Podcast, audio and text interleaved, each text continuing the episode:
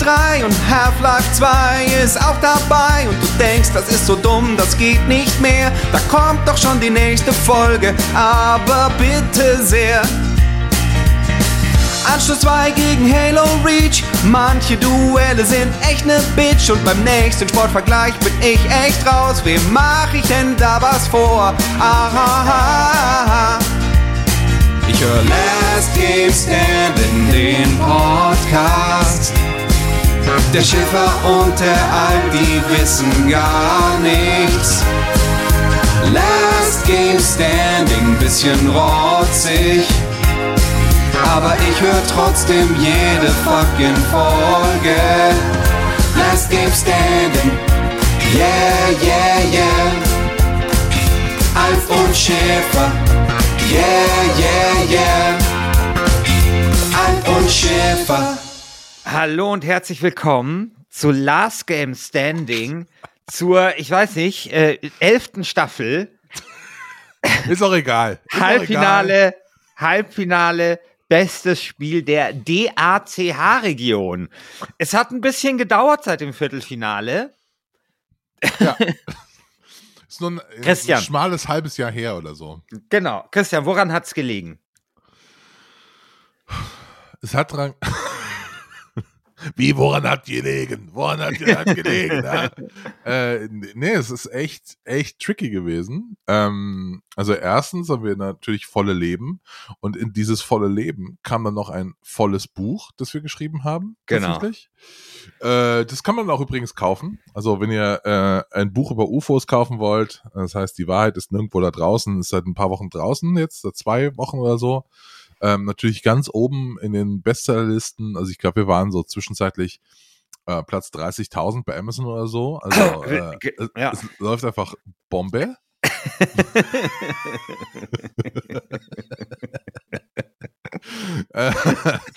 aber äh, genau. Äh, es hat, es hat sehr, sehr viel Spaß gemacht, dieses Buch zu schreiben und es hat einfach wahnsinnig viel Zeit gefressen, weil ihr müsst euch vorstellen, ich habe ja einen, einen Vollzeitjob, wo ich auch andere Podcasts mache also zum Beispiel da wegen gefällt das. Und dann komme ich, äh, dann habe ich praktisch den ganzen, äh, das ganze Frühjahr, irgendwie bin ich morgens immer um halb sieben aufgestanden, habe drei Stunden geschrieben, bin dann auf die Arbeit gefahren und habe noch irgendwie bis äh, 19 Uhr, ähm, mhm. keine Ahnung, dort gearbeitet. Und das war einfach so, es war richtig hart. Es war richtig ja, schlimm. Und genau.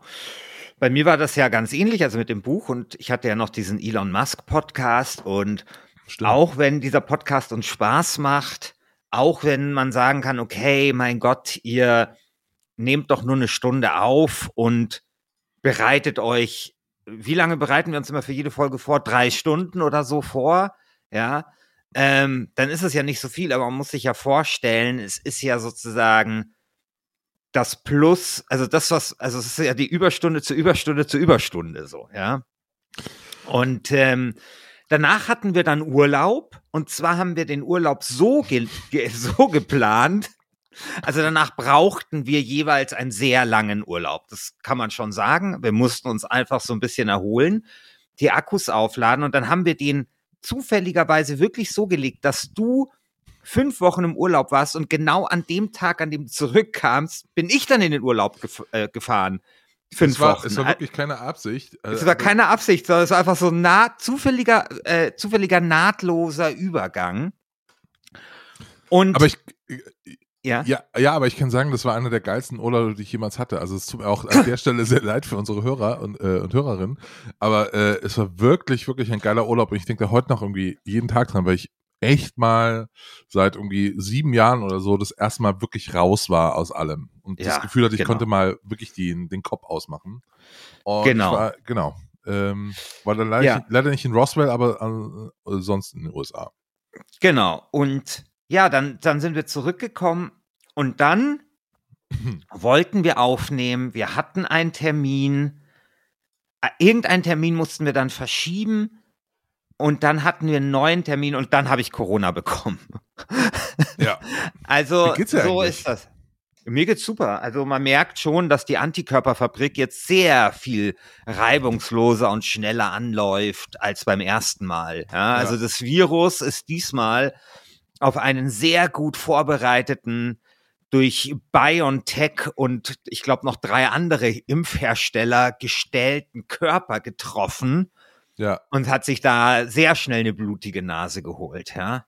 Das ist geil. Also im Ernst, es war schon so, ich hatte einen etwas hässlicheren Tag, wo ich ein bisschen Fieber hatte, aber wir reden diesmal von so, naja, am hässlichsten Tag Corona war ich immer noch sehr gut in der Lage, Cyberpunk 2077 zu spielen. Also das ist so das Niveau, auf dem das halt mittlerweile ist. Und es war dann so ein Tag, und wie gesagt, der war jetzt nicht ganz so schlimm. Der war immer noch Cyberpunk 2077 tauglich, also mein, mein Geist und mein Körper. Und dann war es auch schon am nächsten Tag deutlich besser. Und ja, also es ist immer noch keine Erkältung. Also es war immer noch so, äh, ich kann mich auch noch erinnern an, ich, ich war auf einer Sitzung vom BR und da hatte ich, da war ich dann schon krank und da dachte ich allerdings noch, das sei so eine Männergrippe, ja. Und ähm, da weiß ich noch, da meinte meine Chefin irgendwie zu mir, hey, warst du jetzt irgendwie schlecht gelaunt auf dieser Sitzung? Weil ich, also ich war schlecht gelaunt, weil ich halt krank war, aber ich habe auch so ein bisschen unglückliche Redebeiträge gemacht, weil ich so ein bisschen neben mir stand. Und das ist schon so ein Ding. Also bei Corona, du merkst schon, okay, das ist irgendwie eine Krankheit, die auch so ein bisschen neuronal, äh, irgendwie dein, dein, dein Hirn angreift und so ein bisschen also du bist dann schon immer sehr in Watte gepackt, unkonzentriert und daran habe ich das dann auch gemerkt, dass das wahrscheinlich jetzt auch Corona ist, was da in mir hochkriecht. Mhm. Aber wie gesagt, also das ging dann relativ schnell und man merkt schon, okay, wir sind, wir leben nicht mehr im Jahr 2020 oder 21, sondern es ist immer noch eine ernstzunehmende Erkrankung. Es ist keine keine Erkältung, es fühlt sich anders an, aber es ist jetzt, also zumindest in meinem Fall, ist es sehr viel äh, kürzer und glimpflicher abgelaufen als äh, vor eineinhalb Jahren, als ich das das erste Mal hatte. Hm. Genau. Ja. Jetzt äh, eine Sache noch, warum wir so lange nicht aufgenommen haben, die äh, ich mir vorstellen kann, dass Leute das fragen. Warum äh, warum ging denn der Gürtel im letzten halben Jahr weiter, während äh, die LGS so ein bisschen äh, ein, ein kleines Nischendasein oder nicht stattgefunden hat? Das liegt daran, dass Manu die ganze Arbeit macht. genau. Also danke genau. an der Stelle für Manu. Der bereitet diese Sendung immer vor. Und es gibt wirklich Monate, da habe ich auch nichts gespielt, dann weiß ich aber, Mano holt die Kartoffeln jetzt aus dem Feuer. Äh, das, Absolut. Das kriegt er einfach hin. Genau. Also bei Mar also bei Wer hat den Gürtel ist es wirklich so, da müssen wir einfach nur das Mikro anmachen. Es mag dann vielleicht, also das glaube glaub ich, darf man schon einräumen, vielleicht auch noch mal eine Rolle spielen, dass bei Wer hat den Gürtel, da kriegen wir ja dann auch ganz gerne mal so Rezensionsexemplare gestellt, weil natürlich jedes Spieleunternehmen möchte natürlich bei Wer hat den Gürtel dabei sein und sich die Chance nicht entgehen lassen, dort besprochen zu werden und vielleicht auch die wichtigste Auszeichnung der internationalen Spielebranche vielleicht einzuheimsen. Das heißt, da gibt es dann auch noch mal vielleicht so ein bisschen mehr äh, Motivation zu sagen, okay, äh, wir müssen das jetzt auch weiterführen und so weiter, damit irgendwie der der der Strom an Bemusterung nicht auf, nicht versiegt. Aber es ist vor allem, aber es ist vor allem äh, natürlich wirklich der Manu, der das halt dann macht. Und das ist wirklich auch sowas, da müssen wir nur das, das Mikro anmachen, uns einfach so vors Mikro schleppen, anmachen und ab geht die Luzi. Und das ist bei dem Turnierformat, also beim LGS-Turnier, schon ein bisschen anders. Aber genau, Christian, jetzt haben ja, wir, glaube genau. ich, jetzt haben wir, glaube ich, ähm, ein halbes Jahr nicht aufgenommen und jetzt haben wir, glaube ich, schon die halbe Folge damit verbracht, zu erklären, warum wir ein halbes Jahr nicht aufgenommen haben. Ich hoffe, die Menschen da draußen haben jetzt ausreichend verstanden, warum das so war. Und ich hoffe, ihr könnt uns verzeihen. Und jetzt würde ich sagen, steigen wir ein ins Turnier. Und jetzt ist die Frage an dich, Christian. Woran kannst du dich besser erinnern? an die Fußball-EM 1988 in Deutschland. Da war ich oder, nicht geboren, Mann. Okay, sorry. Dann an die, an die, na, dann machen wir es einfach. Warst du 1990 schon geboren? Ja, 1990 war ich zum Glück schon geboren, ja. Okay, aber da warst du natürlich sehr klein. Also dann sagen wir mal, okay, an welche, an welches Turnier kannst du dich besser erinnern? an die WM, Fußball-WM 1994 in den USA oder an den bisherigen äh, Verlauf dieses LGS-Turniers? äh, ich wusste noch nicht mal bis jetzt, dass die WM 1994 in den USA war. Ähm, ja. Danach war sie ja irgendwie in Frankreich, ne? 1998. Ja, gut. Ähm, gut. Ja, das, ich das bin, ist das erste ich bin beeindruckt. Turnier, an das ich mich erinnern kann. Äh, Frankreich, äh, Südkorea, Japan, äh, Deutschland, äh, Südafrika, Brasilien, ähm, und dann habe ich 2018 habe ich vergessen, weiß ich nicht mehr. Also Egal. 1994 war äh, die WM in den USA. Das war so der Versuch der FIFA, also der erste große Versuch, Soccer in die USA zu bringen. Deswegen hat man gesagt, okay, wir machen das in den USA. Das war, sagen wir mal, von den Spielen her in eher so durchwachsenes ähm, Turnier. Deutschland ist damals gegen Bulgarien ausgeschieden im Viertelfinale. Aber vor allem hat dieses Turnier aus deutscher Sicht dadurch für Aufmerksamkeit gesorgt, dass äh, Stefan Effenberg nach Hause fahren musste, weil er halt den Stinkefinger gezeigt hat einem Fan. Oh. Und es gab dann große Diskussionen. Da musste Stefan Effenberg nach Hause fahren.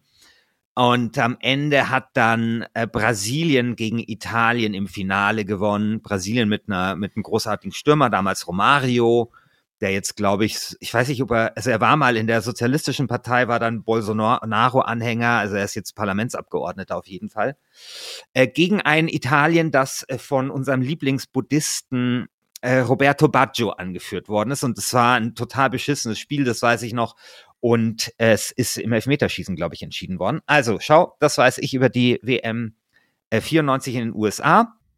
Du weißt nichts über die WM 94 in den USA, also gehe ich davon aus, dass du vielleicht über das bisherige Turnier hier bei LGS ein bisschen besser Bescheid Ja, hast. aber auch also, nur mit äh, krasser Unterstützung, das muss ich an der Stelle mal sagen, nämlich unser Forenmitglied Fehrmann Wahnsinn. hat ich glaube eigentlich für uns. Das hat er ja. nicht für die Community aufgeschrieben. Das hat er eigentlich für uns aufgeschrieben, damit wir das nochmal nachlesen können, was wir da vor einem halben Jahr so verzapft haben. Und zwar er hat den bisherigen Verlauf dieses Turniers aufgeschrieben und ähm, das findet man im Forum. Ähm, und da habe ich tatsächlich ein paar Dinge gelernt, die ich vorher nicht mehr wusste. Also wir haben jetzt, die letzte Folge, die wir gemeinsam aufgenommen haben, war ja, dass wir einen Live-Stream gemacht haben, wo wir äh, unter anderem auch die Fugger 2 gespielt haben. Ähm, ja. Und äh, DSA, shit. Mein Gott, genau. was scheiße. Also, äh, äh, also Fährmann eh ein absoluter Aktivposten im Forum, ein Meme-Genie unter der unter der Sonne äh, ist wirklich äh, unfassbar. Und sehr schön, wie er uns diese Chronik hier geschrieben hat. Ich packe das dann auch noch mal in die Show Notes. Aber lass uns doch mal vielleicht den äh, Turnierverlauf auch hier kurz zusammenfassen. Also wie schon gesagt, äh, wir, es ging um das LGS-Turnier Bestes Spiel der DACH-Region. Das Achtelfinale, da ist Hand, Show, Hand Showdown gegen Elex angetreten. 53 hat Hand Showdown gegen Elex gewonnen. Glaubst du nicht, dass jetzt sozusagen Elex ein bisschen im Nachhinein, ähm, seitdem Starfield rausgekommen ist, so ein bisschen, wie soll man sagen, ähm, re, äh, re äh, äh, wie, wie sagt man denn da? Revi nicht revitalisiert, re. Ähm, äh. Also, also, dass die Leute vielleicht im Nachhinein. Resozial? Nee. Ja, nee, das, das, gibt's doch nicht. Wie heißt denn das, wenn so ein Soldat unherrenhaft entlassen wird und dann wieder aufgenommen wird in die äh, Gruppe? Wie heißt, äh, Truppe, wie heißt denn das nochmal? Oh, Egal, das müsste man als ChatGPT fragen. Auf jeden Fall glaubst du nicht, dass jetzt sozusagen, nachdem irgendwie, sagen wir mal, mh, hm, acht Jahre lang äh, Bethesda mit Microsoft Geld und 500 Angestellten ein Spiel wie Starfield gemacht hat, dass man heute nicht sagt, okay, hm, dieses Elex, 40 Deutsche, die da irgendwo im Ruhrpott sitzen und machen in kürzerer Zeit mit Elex ein ähnlich gutes Spiel. Glaubst du nicht, dass das heute vielleicht ein bisschen besser äh, dastünde? So? Also ich habe ja Elex nie gespielt, äh, ich stolper nur gerade über deine Aussage, ein ähnlich gutes Spiel. Du glaubst also wirklich, dass Elex und Starfield in einer Liga spielen? Also, ich glaube, dass Starfield besser ist, aber ich glaube, es ist dieselbe Liga. Also ich glaube, das ist schon so wie Dortmund und Hoffenheim oder so. oder Ach, Augsburg. Also klar, das eine ist schon besser, aber es ist schon dieselbe Liga, würde ich schon sagen. Krass. Ja. Und ich, also ich, also es nervt mich, dass mir dieses Verb da jetzt nicht einfällt. Also ich kann mir vorstellen. Ich frage jetzt ChatGPT, während du sprichst. genau, frag mal bitte. Also ich kann mir schon vorstellen, dass man heute so ein bisschen sagt, so, okay, offenbar ist es gar nicht so leicht, ein Open-World-Rollenspiel zu machen in einer guten Qualität. Vielleicht sollten wir Elex ein bisschen mehr preisen. So. Ein bisschen mehr Credit geben. Ich meine, es ist ja auch ein bisschen vergleichbar. Es hat ja auch ein Jetpack und so. I don't know. Also okay. ich weiß es nicht. Wie heißt das? Das Wort heißt rehabilitieren. Meine genau. Fresse sind wir scheiße. Mein ey. Gott. Oh mein Gott, ey. Also wirklich.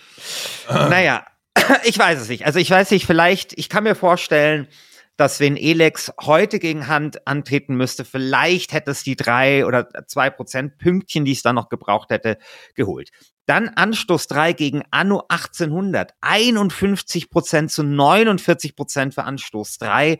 Super knapp. Hat dich sehr geärgert ja. damals, oder? Weil du bist ja schon großer An Anno, Anno, äh, ja, Proponent. das finde ich tatsächlich echt ein bisschen, ähm, ein bisschen scheiße.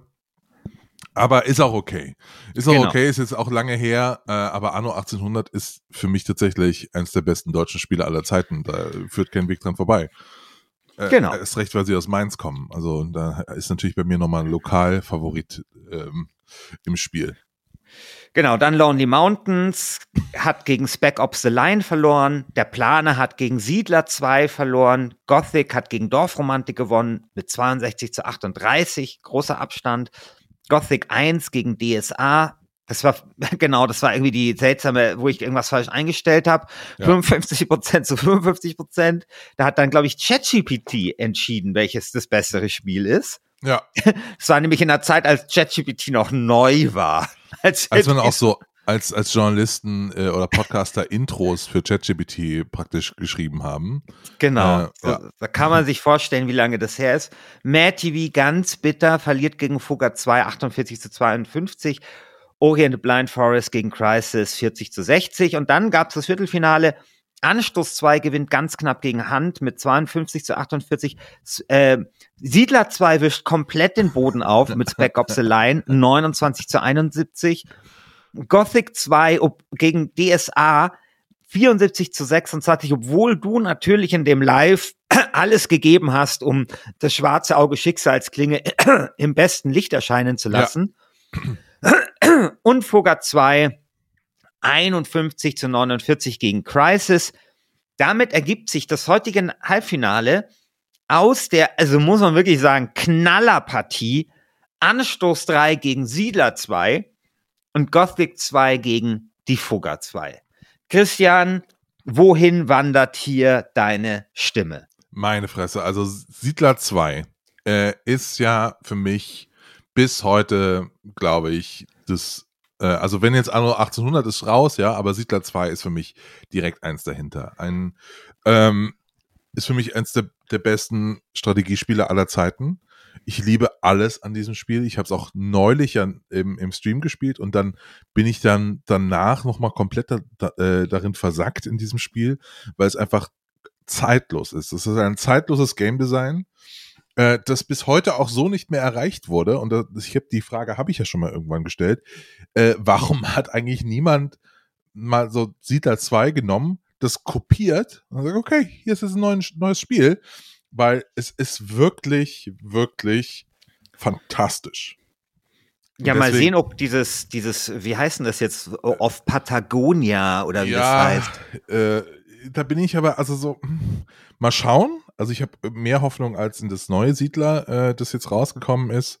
Das war ja absolute Grütze. Ähm, aber äh, wie heißt es?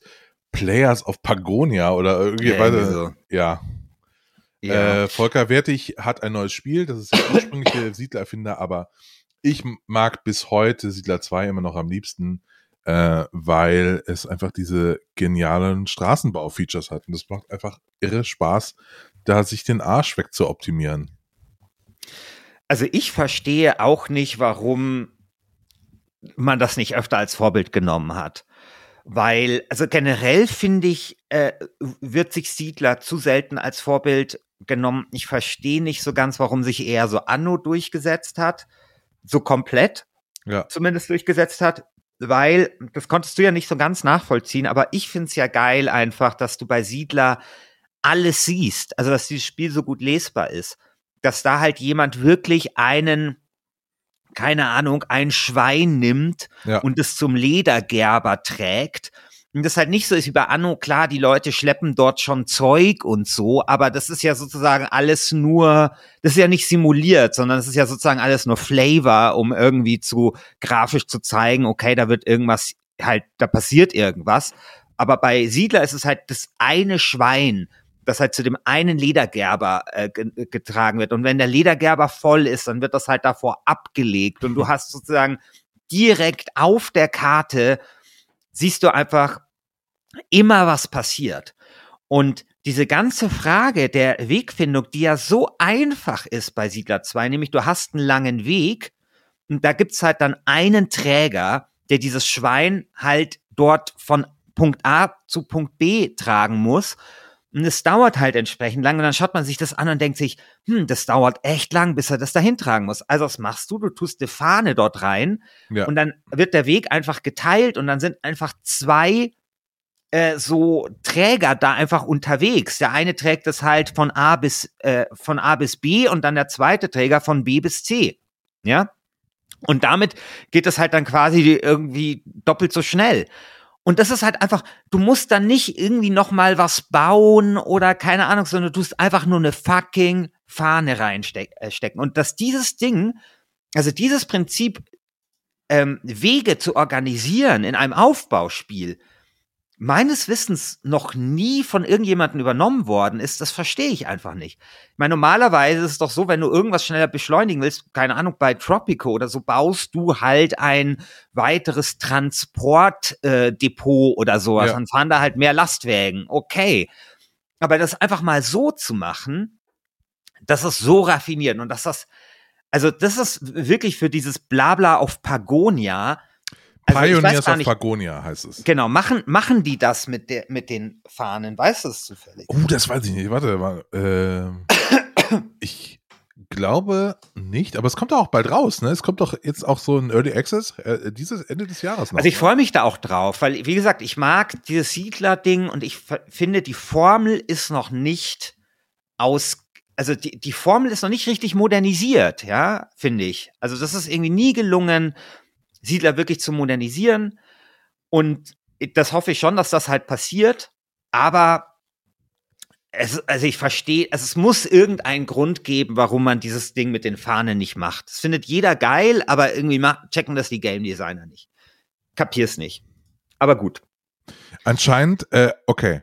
Ich lese dir jetzt aus dem FAQ von Pioneers of Pagonia was vor. Da gibt's eine, eine Frage, äh, im FAQ, die heißt, ist das Straßennetz wichtig? Mit Tausenden von Waren, die gleichzeitig transportiert werden, spielt die Logistik eine wichtige Rolle. Schlechte Planung kann zum Zusammenbruch durch überlastete Transporteinheiten oder lange Staus an Engpässen führen. Details zum Straßensystem und den Transporteinheiten werden zu einem späteren Zeitpunkt bekannt gegeben. Ja, aber Leute, das klingt schon mal sehr, sehr interessant für mich. Äh, wenn da eine äh, Logistikkette gebaut werden muss, bin ich als alter Optimierer natürlich immer am Start. So, da, da, da führt, da bleibt kein Stein auf dem anderen bei mir. Also das ja. will ich spielen. Kann ich jetzt schon ankündigen. Christian, lass uns trotzdem auch noch mal kurz bei Anschluss 3 ähm, ja. reden, denn jetzt kommen auch so ein bisschen Erinnerungen hoch an dein Live. Du erinnerst dich, wir spielen Anstoß 3. Ja, ja. Ich weiß nicht mehr, wen du gespielt hast. Du liegst 0-1 hinten und in dieser einen Partie mit leichten äh, taktischen Eingriffen meinerseits, ja, Umstellung auf Brechstange. Stimmt. In Dingsbums nach um ist es uns damals gelungen, das Spiel zu drehen. Erinnerst du dich? Ja, ich erinnere mich. Das war ein schöner Moment. Das war ein äh, wirklich schöner Moment, aber äh, trotzdem muss ich da in diesem Duell sagen, hey, ich finde Anschluss 3 immer noch äh, unlesbar, unverständlich. Das sieht aus wie ein Haufen Scheiße. Es tut mir leid. Ich, mir fallen heute erst recht keine anderen äh, Ausdrucksmöglichkeiten dafür ein. Ich wusste nicht mal, was das Wort Re Re rehabilitieren ist. Jetzt kann ich noch nicht mal sagen. Aber äh, es ist, nee, das, das packe ich nicht mehr. Das kann nicht das Beste.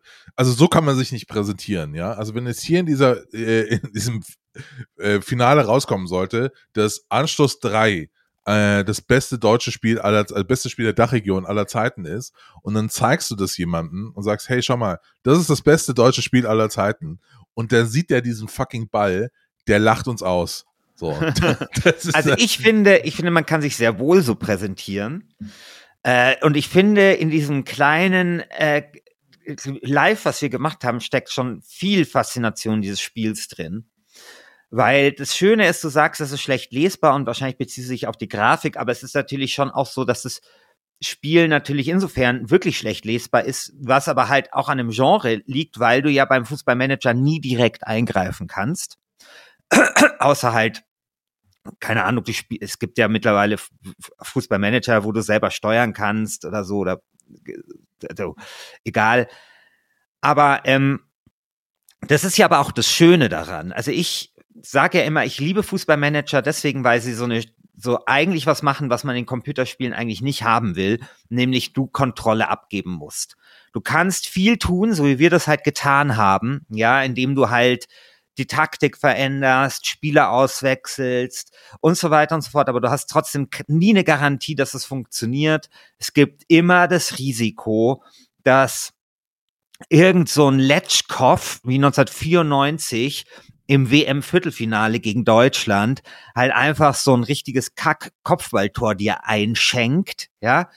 Du bist, und das finde ich aber das Schöne. Also es ist insofern wirklich eine Antithese zu, zu Siedler, wo du, wo das perfekt lesbar ist, perfekt kontrollierbar ist, wo du quasi den perfekten Einfluss hast auf das Spiel, du sag, sehr genau sagen kannst, wie du zum Beispiel etwas optimieren kannst, wo du jederzeit auf der Karte, ohne dass du in ein Menü gehen musst, sehen ja. kannst, was passiert. Und da sind natürlich Fußballmanager das genaue Gegenteil. Die verlangen etwas von dir als Computerspieler, was du nicht gewohnt bist, nämlich Kontrolle abzugeben oder nicht die volle Kontrolle zu haben. Aber das ist eben das Geile, weil das ist eben, so ist das eben bei Fußball. Und da fieberst du halt mit als Fan und du kannst als Trainer alles machen und du kannst deine Mannschaft perfekt einstellen. Aber wenn du Pech hast oder wenn du, wie André, André Brehme mal gesagt hat, wenn du Scheiße am Fuß hast, hast du Scheiße am Fuß, ja. Wenn das passiert, ja, dann ist das halt so. Und das macht das Faszinosum aus. Und ich finde, dass Anstoß 3 ein herausragender Vertreter des Genres und deswegen wird das auch meine Stimme bekommen. Aber ist ja gut, wir müssen uns da nicht äh, einig sein und ich gebe auch zu, es ist wirklich ein hartes Duell und es kriegt sehr knapp meine Stimme, weil ich habe auch wirklich ganz große Zuneigungsfeelings für Siedler 2. Christian, wollen wir über die zweite Begegnung sprechen? Ja, die ist für mich tatsächlich noch klarer. also, äh, ja. ich fange ja mal mit den, mit den Fuggern 2 an. Die habe ich jetzt auch gespielt. Äh, also, Fugger 2 gegen Gothic 2 können wir gleich nochmal genau, kurz sagen. Genau, genau. Äh, Fugger 2 ist auch echt ein cooles Spiel. Ähm, bin immer noch ein bisschen salty, dass sich das durchgesetzt hat gegen Matt TV, äh, um ganz ehrlich zu sein, im Achtelfinale. Aber okay, Fugger 2 ist ein wirklich, wirklich cooles Spiel. Ähm, wir haben es ja auch im Livestream gespielt, kann man ja auch nachschauen. Äh, es ist leider nicht so einfach erklärbar. Es hat diese typischen 90er Jahre Wirtschaftssimulationsbildschirme, wo man in so einem Büro ist und kann alles irgendwie anklicken und dann ist irgendwie die Landkarte, ist irgendwas, was man anklicken kann und äh, der Brief, der auf dem Schreibtisch liegt, ist ein anderes Menü, was man anklicken kann. Ähm, genau. Es hat äh, einfach so diese, diese 90er Jahre Merkwürdigkeiten, aber dahinter verbirgt sich eigentlich eine richtig geile, komplexe Wirtschaftssimulation.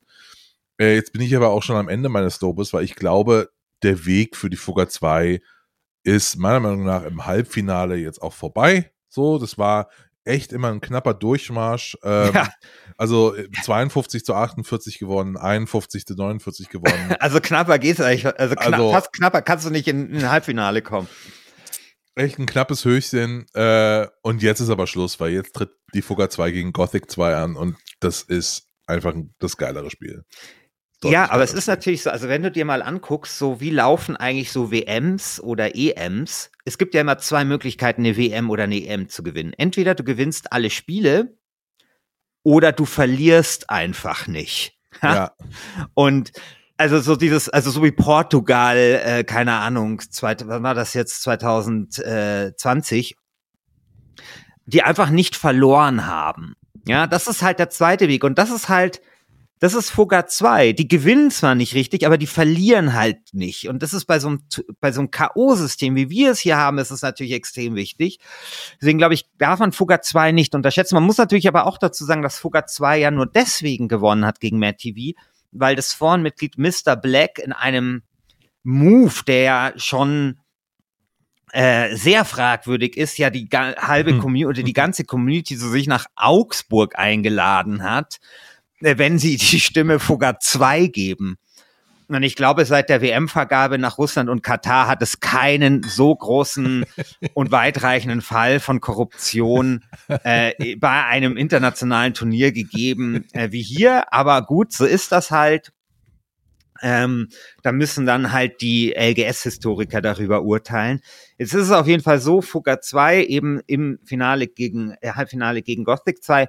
Und ich würde da schon auch sagen, also Gothic 2 ist halt ein Spiel, also da muss man auch sagen, also Gothic 2 hat äh, bisher im Turnierverlauf 62 zu 38 und 74 zu 26.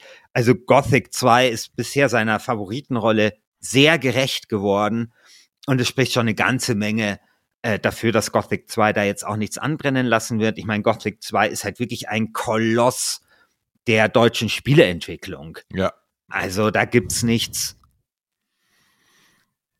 Also, freust du dich eigentlich auf das Gothic Remake? Wer weiß, ob das überhaupt noch kommt, Christian. Also so, ähm, Embracer stellt doch gerade alles ein, was nicht bei drei auf dem Baum ist. Ähm, also das KOTOR Remake war ja auch mal angekündigt, wird, wird jetzt eingestellt vermutlich. Ähm, und hey, wir müssen mal eine, eine extra Folge zu Embracer machen. Das, äh, kann, das ist Wahnsinn. Wie gefickt ah, kann ein also Unternehmen sein? Das ist sein? so krass, ey. Das ist also so es ist so krass. Es ist wirklich so krass. Ich meine, die sitzen ja auf einem riesigen Schuldenberg weil sie halt diese ganzen Übernahmen getätigt haben und zwar zu einer Zeit, wo Spieleunternehmen sehr, sehr teuer waren und jetzt sind natürlich die Zinsen angezogen. Ja. Jetzt sitzen die auf diesen riesigen Schulden, müssen sich dafür dumm und dämlich zahlen und müssen natürlich jetzt Geld herbekommen. Das heißt, die werden jetzt äh, versuchen, also versuchen ja äh, jetzt halt Studios abzugeben und Projekte einzustellen. Aber auch wenn sie Studios verkaufen wollen, ich meine, jeder weiß auch, dass die Kohle brauchen. Ja? Das ja. weiß jeder. Das ist keine geile Verhandlungsposition. Und das natürlich jetzt zu einer Zeit, wo auch die Spielebranche sich in der Krise befindet. Also darüber müsste man auch mal reden.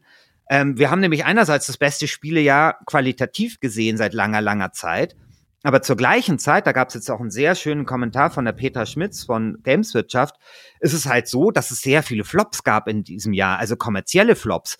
Übrigens, by the way, auch ein ähm, ein äh, Cyberpunk Phantom Liberty hat sich jetzt in Anführungsstrichen nur drei Millionen Mal verkauft bei Kosten von 100 Millionen. Mhm. Aber auch insgesamt, also gab es halt viele, viele Flops und es gibt einfach zurzeit zu viele Spiele, was natürlich auch auf eine, auf eine Situation äh, trifft, wo Rezens Rezessionsängste da sind und so weiter. Also Spiele werden auch schneller runtergesetzt, verkaufen sich nicht gut, es gibt Rabattschlachten und so weiter und so fort. Und da ist natürlich so ein Hersteller dann wie Embracer Group, die halt vor allem diesen Double-A-Markt bedienen, natürlich auch nochmal so doppelt geschlagen. Also dieses Unternehmen ja. wird von allen, also von allen Seiten regnet es dort richtig nass rein. Und äh, also da war sozusagen dieses Ding, dass die mit Saudi-Arabien diesen Deal hatten. Ähm, das war natürlich dann nochmal äh, äh, äh, war natürlich dann auch nochmal zum allerschlechtesten Moment, weil jetzt brauchen die halt einfach Kohle. Und kleiner Transparenzhinweis, ich hatte vor zwei Jahren oder so einen Podcast gehört von der GameStar, wo der, der Human Nagafi da war und das will ich ihm überhaupt gar nicht vorwerfen, aber der hat halt sozusagen diese Organisationsform, das war natürlich auch in, zu einer ganz anderen Zeit, äh, von Embracer so, fand er halt ziemlich interessant. Und daraufhin habe ich mir Embracer-Aktien gekauft und die sind jetzt, glaube ich, 86 Prozent im Minus. ja, ich, also, also ich muss da selber drüber lachen, aber und ich weiß gar nicht, ob die damit nicht sogar gut bedient sind, ja.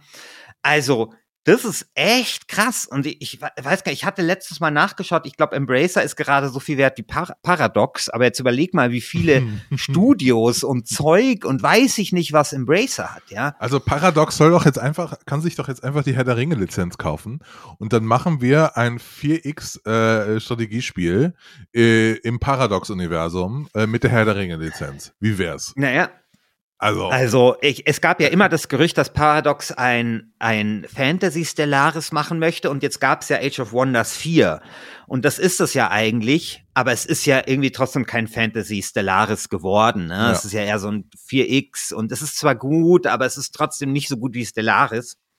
Insofern ja, also wäre natürlich interessant.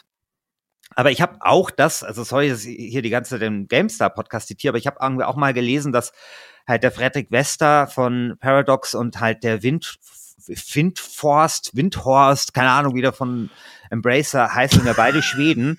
Und die hassen sich wohl. Heißt er, oder? Ja, irgendwie so. Und die mögen sich wohl nicht besonders. Und äh, deswegen äh, ist, ist wohl irgendwie so eine Kooperation da vielleicht nicht, äh, schließt sich da vielleicht ein bisschen Na aus. Gut, aber wenn, aber gut. wenn, er Winneforce, oder wie er auch immer heißt, äh, jetzt so. Windelforst. Windel, wenn Windelforst so weitermacht, dann hat er auch bald kein Unternehmen mehr, wo er äh, irgendwie Revenge äh, üben kann, weil also, äh, also das ist schon dramatisch, was da passiert.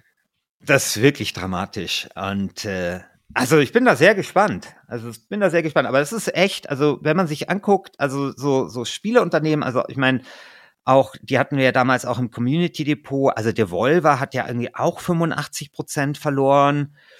Ähm, dann Frontier Developments, also weil dieser Formel 1 Manager auch so krass gefloppt ist, die sind auch 85 Prozent oder 90 Prozent runter. Also es gibt halt mehrere Spieleunternehmen, denen es richtig scheiße geht. CD-Projekt jetzt hat 30 Prozent verloren seit, ähm, seitdem Phantom Liberty rausgekommen ist. Also, das ist schon alles sehr interessant, aber Embracer, finde ich, ist so der dramatischste, weil auch interessanteste Fall. Also, weil was ja. die gemacht haben, natürlich schon viel Gesprächswert hatte. Und da muss ich auch sagen, weißt du, während halt so ein CD-Projekt, okay, äh, weiß ich nicht, ich glaube jetzt nicht, dass CD-Projekt jetzt krasse Entlassungsrunden äh, verkünden wird oder so. Ähm, und da gibt's auch immer wieder Gerüchte, dass vielleicht Netflix oder Amazon die übernehmen könnte. Bitte nicht, ey.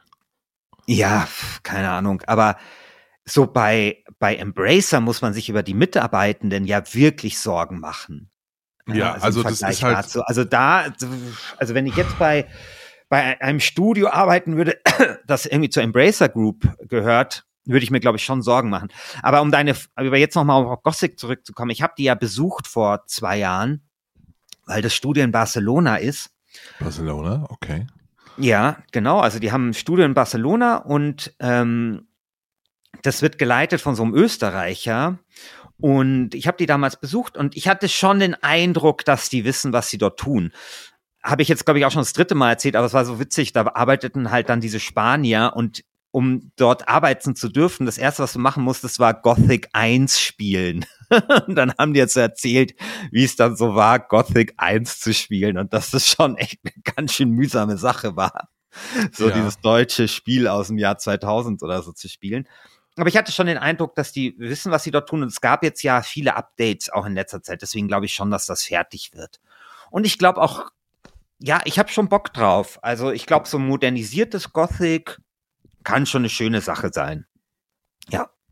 Ja, äh, man muss sich, glaube ich, wir haben ja am Anfang über äh, Elex gesprochen. Ich glaube, man muss sich jetzt wirklich ein bisschen Sorgen machen um ähm, eben äh, Piranha Bytes, die wurden ja auch von dem Bracer Total. Gekauft. Und, das, äh, und Elex 2 war auch ein Flop. Ja. Also Elex 2 hat nicht, hat nicht die Performance gehabt, die sie sich da erwartet haben. Aber das passiert die ganze Zeit bei diesen Embracer-Spielen. Also das ist ja auch noch mal das. Also sie produzieren ja auch einen Flop nach dem anderen. Hm. Also, und weißt du, jetzt bei diesem Payday 3, was ein großes Ding, da geht, gehen jetzt irgendwie die Server nicht. Also ich habe das jetzt nicht so verfolgt.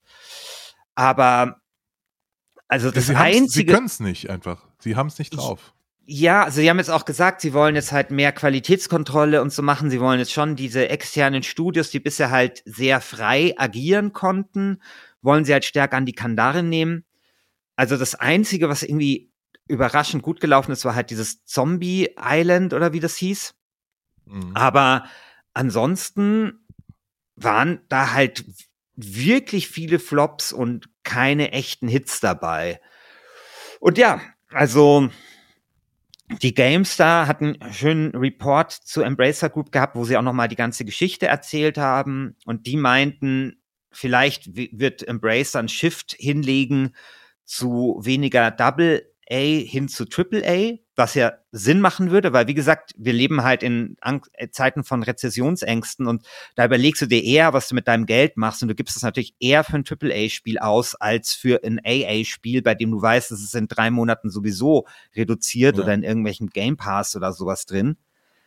Aber es ist natürlich jetzt auch nicht so leicht, so ein Unternehmen zu shiften hin zu ein AAA-Unternehmen, ja. Also keine Ahnung, wie das denn organisatorisch geht, wenn du, weiß ich nicht, tausend kleine Firmen jetzt hast und jetzt plötzlich willst du irgendwie was ganz anderes machen.